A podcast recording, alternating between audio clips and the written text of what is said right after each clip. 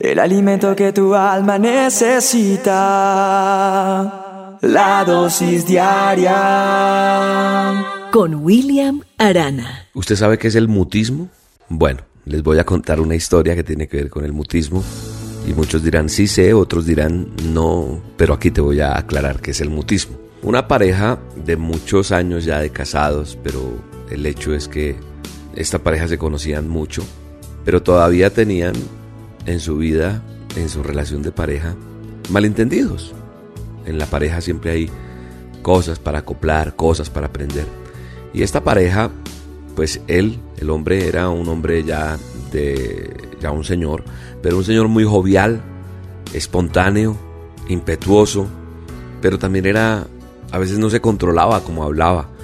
En cambio su mujer, su esposa, era más paciente, de reacciones lentas, entonces cuando habían problemas entre ellos, como, como en el momento que surge esta historia, acaban de tener un problema, porque él había sido fuerte en su forma de hablar, ella usaba una técnica y era el mutismo, es decir, no hablar. Eso es el mutismo. Silencio total. Ese recurso del silencio que a veces es frecuente en personas que están obligadas a esa convivencia cercana y sobre todo cuando no existe la posibilidad de escapar, porque, porque están solo los dos y punto. Entonces, como ellos se la pasaban solos, porque sus hijos ya estaban casados, no vivían con ellos, entonces una discusión daba a que ella aplicara la técnica del mutismo.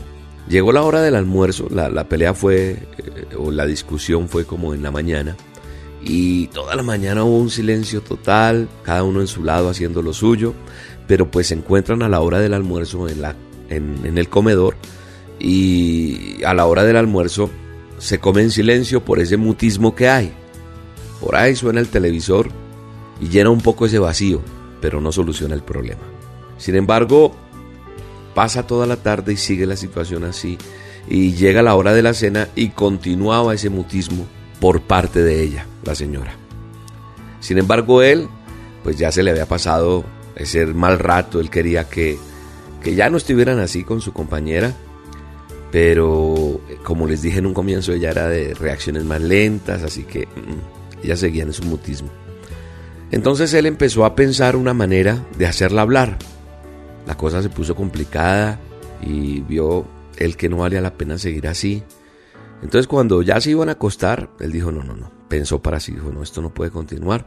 Entonces a él se le ocurrió una idea, se levanta con cara de preocupado y abre uno de los cajones de, del closet de donde se acomoda la ropa. Se pone a buscar afanosamente en el primer cajón, saca la ropa, la tira sobre la cama, luego de haber vaciado ese primer cajón, lo cierra con fuerza y con cara de preocupación y haciendo gestos, abre el siguiente, hace lo mismo y cuando ya está casi con el tercer cajón, pues su esposa rompe el silencio y pregunta entre enojada y preocupada, ¿se puede saber qué diablos está buscando? A lo que contesta su marido con una sonrisa, sí, y ya lo encontré. Tu voz, querida, estaba buscando tu voz. A eso se refiere esta dosis hoy, a que no permitamos que los problemas que el diablo, el enemigo, el cornudo, nos ha planteado, nos roben la oportunidad de comunicarnos. ¿Por qué? Porque el silencio es como frío penetra en el alma. Entonces yo creo que nosotros hoy tenemos que devolvernos al corazón. Nosotros muchas veces permitimos que el enojo se acueste con nosotros, que el enojo se anide en nuestro corazón, en, en nuestros sentimientos, en nuestras emociones. Y lo dejamos anidar allí y va creciendo y va creciendo. Y hoy me baso en un versículo que está en el manual de instrucciones, donde dice que nosotros podemos airarnos podemos enojarnos, pero no pecar. No pecar es, tú tienes derecho a sentirte enojado, pero no a quedarte ahí. Porque la Biblia dice, el manual de instrucciones dice en Efesios 4:26, que nos podemos airar, pero no pequemos, que no se ponga el sol sobre nuestro enojo. No dejemos que el sol caiga y llegue la noche y nosotros sigamos enojados. De pronto alguien dirá, ah, eso es para parejas. No, no permitamos que el sol se ponga sobre ese enojo que nosotros tenemos en cualquier tipo de relación, entre amigos, entre familiares, en el trabajo. Todos vamos a ser tentados a perder la paciencia, a enfadarnos, pero debemos de tratar la situación inmediatamente. No dejemos que la ira crezca, dejándonos allí en esa situación. No dejemos que el sol se ponga, dice la palabra, dice el manual de instrucciones. No perdamos la calma.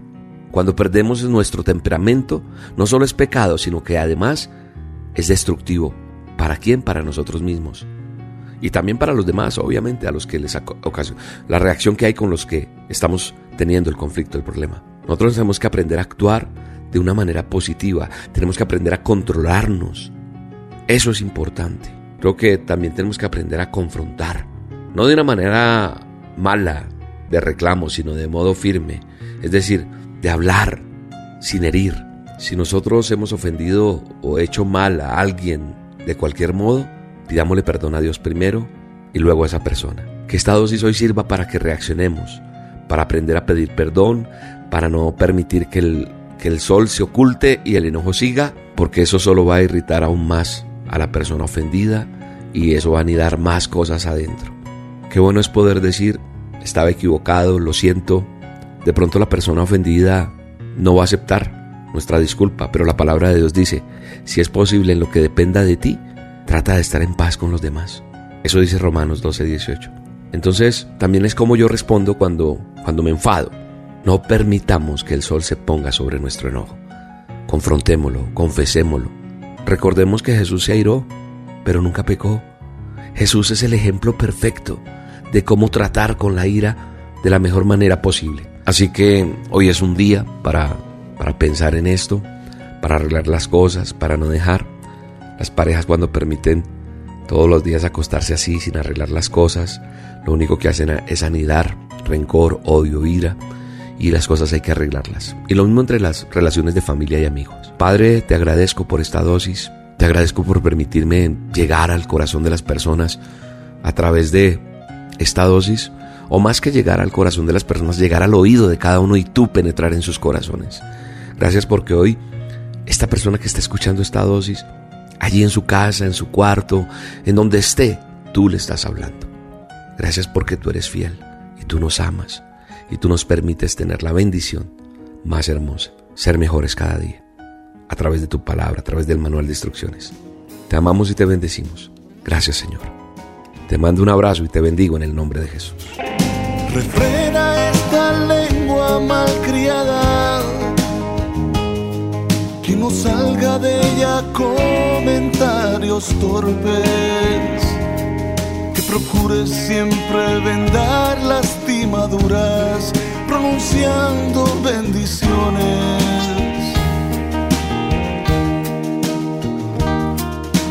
Ponme en el medio del desierto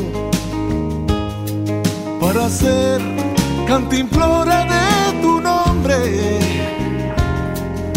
Obedecer tu palabra es lo que quiero. Quiero ser un mejor hombre.